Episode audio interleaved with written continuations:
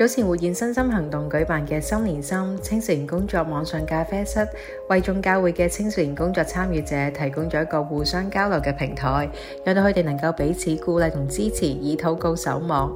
如果你錯過咗上一集 Pastor Jeff 嘅分享，你可以喺 Show Notes 裏面揾到連結重溫收聽。今集嘅嘉賓係 Pastor Leona，佢咧曾經喺香港、加拿大同埋美國唔同嘅事工環境裏面服侍。呢一集佢會特別分享到十三年以嚟佢喺大學生 同埋青少年事工裏面一啲好獨特嘅經歷同學習，以及咧喺疫情期間佢點樣同青少年人連結，亦都將佢哋彼此之間嘅聯繫起嚟。節目結束嘅時候，我會為大家介紹活現健康對話跨代培訓課程。呢一個課程主要幫助家長、青少年、青少年工作者更加好地理解自己嘅責任同角色，提供雙向嘅溝通指導，建立健康合。 中录里面咧有我哋活现身心行动嘅网站，同埋佢哋 YouTube 精彩短片嘅一啲连结，欢迎大家收睇。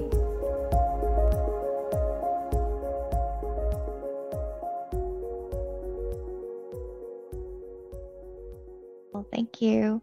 Um, so I don't have slides because I tend to go over time when I do have slides. Um, yeah, my name is Leona, and I'm currently a pastor at um, EFC Arcadia. um, for my uh, experience, actually, I was just counting yesterday. I think I have 13 years of ministry experience. I'm not that old, but I think it's just that when God has touched me in college, I just decided to be all in. And it started from college ministry. And then God called me back to youth ministry and then um, another youth ministry here um, as I after I finished my graduation in uh, Fuller Seminary. Um, and yet in my experience, the more I do ministry, the more I actually don't have strategies. Um, so I'm not sure how helpful it is for you guys. Um, but one thing I've noticed is that I have never repeated a ministry strategy or um, even ministry material. And that has a lot to do with like just being aware. So part of it is being aware of your own like yourself. So being aware of what is my history, what do I have in terms of skill set, but at the same time, not having that box you in a ministry. And then second is actually being aware socially with your context. Um, every church has their history. And one of the advice I had from my youth pastor was don't start adding anything or change anything until you stay there and observe for a year. And that was so helpful, I think, because that is a really big step of honoring the church and recognizing their history, as well as like try to understand where they're coming from. Because I think we sometimes have a very missionary mindset that we are going to bring change um, into a settings. But a lot of times, like God is already doing something in that setting. So giving that room of time allow me to actually see what God is doing and how do I partner with Him in that context. And then thirdly is actually being sensitive to seasons of time just because there is a direction that like um, god is leading you towards um, in discipling your youth or even family and parents. But a lot of times it actually requires wisdom of when to do how to do it and who to um, focus first. And so i would just give a little bit of example of like how these threes are applied um, in the three different ministry settings i was in so the first ministry setting i was in was campus ministry that is very geared towards evangelism. Um, and when it's in campus ministry, we actually disciple to evangelize. And so our discipleship material is all about how do you reach your friends? Let's pray together about your friends.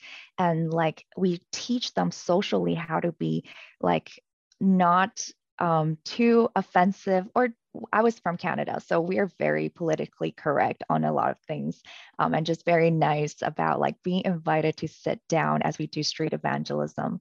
So that was the setting I came from. But when I went to my youth ministry, I thought I would apply everything I've learned, including like building leaders, teams. Except one thing I found out very quickly is that your setting is completely different. And the reason it worked so well with campus ministry is because the people who came to the club already self selected themselves. They're not there because their parents are there. They're not there because they don't have their own church. In fact, we're a parachurch organization. But when it comes to youth ministry, most of the youth are just there because their parents are there. Or even if they like to come to church, it's because of friends. And so when I'm like reaching out to say, hey, you should be on fire for Jesus and you should evangelize, they don't even feel secure about their relationship with God. So immediately I had to like change my mindset and strategies and re-pray about what I need to do. Um, so my church in Hong Kong back then was actually 50 to 90 youth. Um, it's quite big, and my youth pastor actually worked for nine years. So he's actually very steadfast and stable. And there is already a team built, whether that's adults and then youth, and we have our own youth worship team. Um, my church in Hong Kong's youth group is a very typical Asian American church in US where the parents are Mandarin speaking and then the youth are actually all American. So our service is in English. But the way my church youth pastor did his service was to do it not with fun. Um, so I grew up very, um, well, the word is 一本正经, like you formally sit down in pews and you just like worship like what adults would do. And later on, I realized his ministry philosophy is that if the youth graduate, they go to the States. By the time they are in college, they most likely won't be going to youth groups. And so they will be going to adult service but the thing is, a lot of the flaws, and that's his theory, is that it's because youth ministry didn't set itself up so that the youth later on becoming adult can ease into adult culture of worship service. And so what he does is that in our youth service, he already portray what a normal litur- liturgical setting would look like for adult ministry, so that a lot of the youth will actually ease into the adult um, service that's um, that way. And I find that very helpful, I think, in just to plan youth ministry beyond just the six years, but actually think about how do we bridge them into the adult congregation um, in the future. And in my time when I was in Hong Kong, there was a lack of adult presence and even parents' involvement. Um, in fact, like um, if you guys learn about the Mickey Mouse theory about how segregated each ministries are, that was the problem I had when I was in Hong Kong. Um, and what happened actually for me was a push for family ministry. I think like what Jeff was saying. Um, and so it was very difficult in the beginning because parents think it's very uncool to have their parents I mean, students think it's uncool to have their parents in the youth ministry, while parents feel like they are being interruptive or they feel um, shy. And so it was a culture that took a year to form. And starting from teaching both from the youth ministry or when I get the pulpit time with the adults to even share about the Father's heart for the next generations. Um, so, like, there was a push for family ministry that's not just by my own, but I started partnering with ministry organizations that actually does family ministry together. So, a lot of times when we do um, outreaches or missions, it's always done youth groups. If you, I don't know if that's the case, but as far as I could see, a lot of times it's youth groups. But the gr- uh, the great thing I did when I partnered with the organization, which is YWAM King's Kids, and then Gateway in Hong Kong, um, was that they actually do it as a family together. And so that was a platform where I invited parents to come along. We invited the guest speakers to come and train. In fact, the guest speakers themselves, like they are um, missionaries that model that where on our first mission trips to China, we bike into villages, um, but they have an eight month old with them. So they already have a seat prepared for the eight month old as they bike into villages. And we just see how kids have a gateway into like these families and start spark a conversation.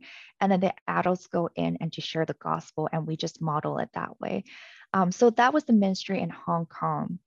But the current ministry setting that I have right now, it's very interesting because when I first entered, I was surprised they even hired me as a youth pastor when there's only five youth.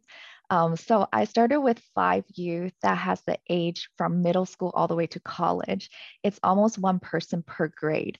Um, and in my Sunday school, it was supposed to be an hour. People are 30 minutes late for a 10 a.m. Sunday school.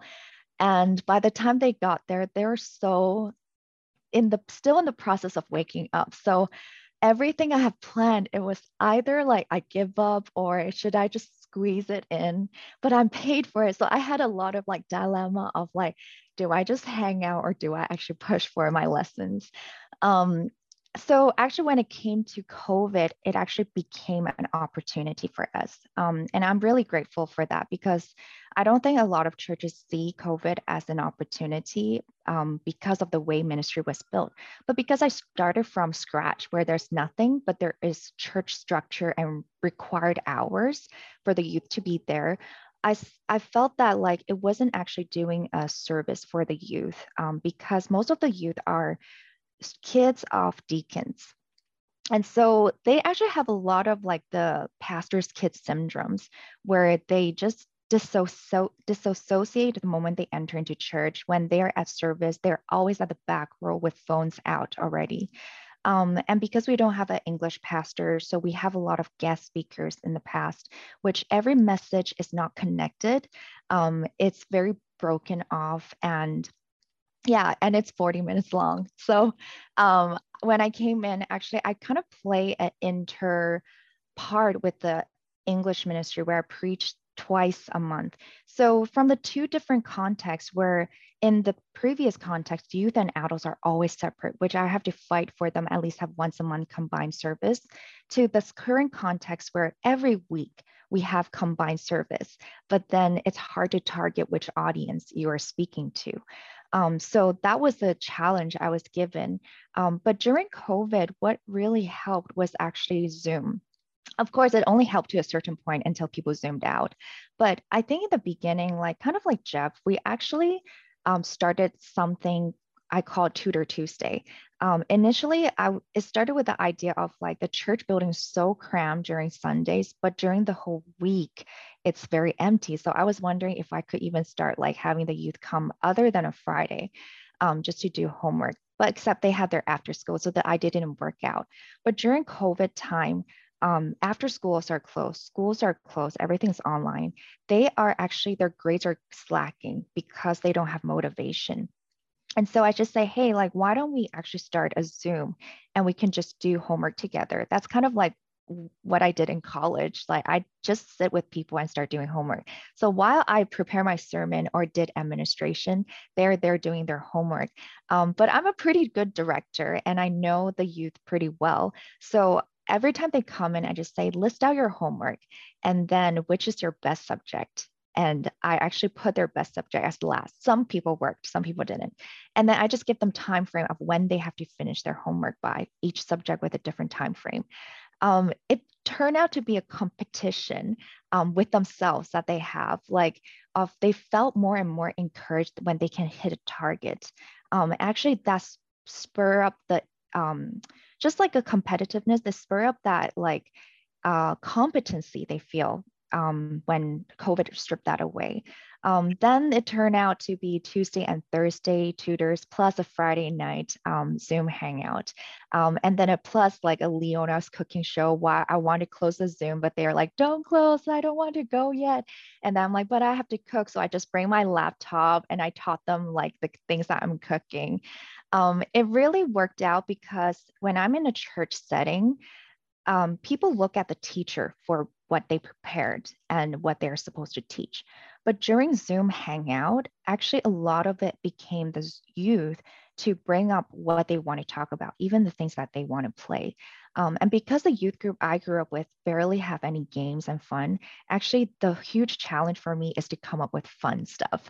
Um, but it's great that when the youth start to have bonding among themselves, they actually come up with games themselves. And I just create a space for them. So for us, when we come back in person, our retention rate is actually 90%. Um, and the high school and college students, actually from the very beginning, I split it into, I split them up. So I one week I'll focus on high school and one week I'll focus on middle school because their their target is a little different. But then I can actually see now like the high school are being curious. How come the youth group are starting to be glued together and why are they having fun? And so actually i'm starting to have high school calling me it's like hey do you guys have youth group today? Like can i join? And i'm like yeah sure but if you don't mind there will be majority middle schoolers right now. Um, and they started to bond that way. Um, yeah so right now I'm having a little bittersweet moment um, with the youth and i'm just seeing like what this next season will be with my current youth. So yesterday even when we have a discord channel um, one of them were was asking me like if you like are no longer our youth pastor would you still be friends with us? Um, and i was like hmm let me think about it. But i thought that was the best solution i think for for me and them. Um, i think when it's coming to like youth pastoring like there is a specific hat you're wearing but then I think for the long term of the youth, like even just growing in their faith, um, I always hold on to the stats like by, I think it's by Think Orange book or even by Fuller Youth Ministry that talked about like just the youth able to have five leaders or adults in their life that are spiritually walking with God, that actually helps them a lot to retain their faith in the future. Um, so if it means that I'm going to be one of the five as a friends with them, even after I have to serve at a different church, I felt like that's definitely a huge step.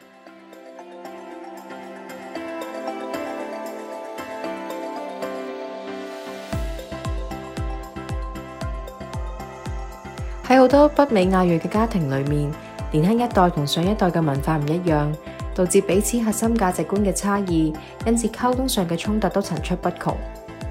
活現健康對話課程能夠幫助家長、青少年認識自己嘅責任同角色，並且為青少年同父母提供雙向嘅界線原則同溝通技巧嘅指導。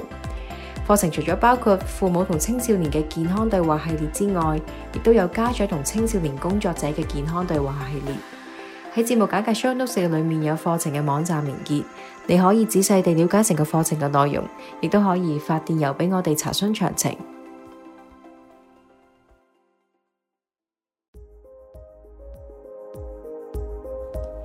假如你鍾意我哋嘅 podcast，你可以透過 Apple Podcast、Google Podcast、Spotify、Castbox 等平台訂閱，亦都可以透過活現 YouTube 頻道收睇我哋嘅教育短片。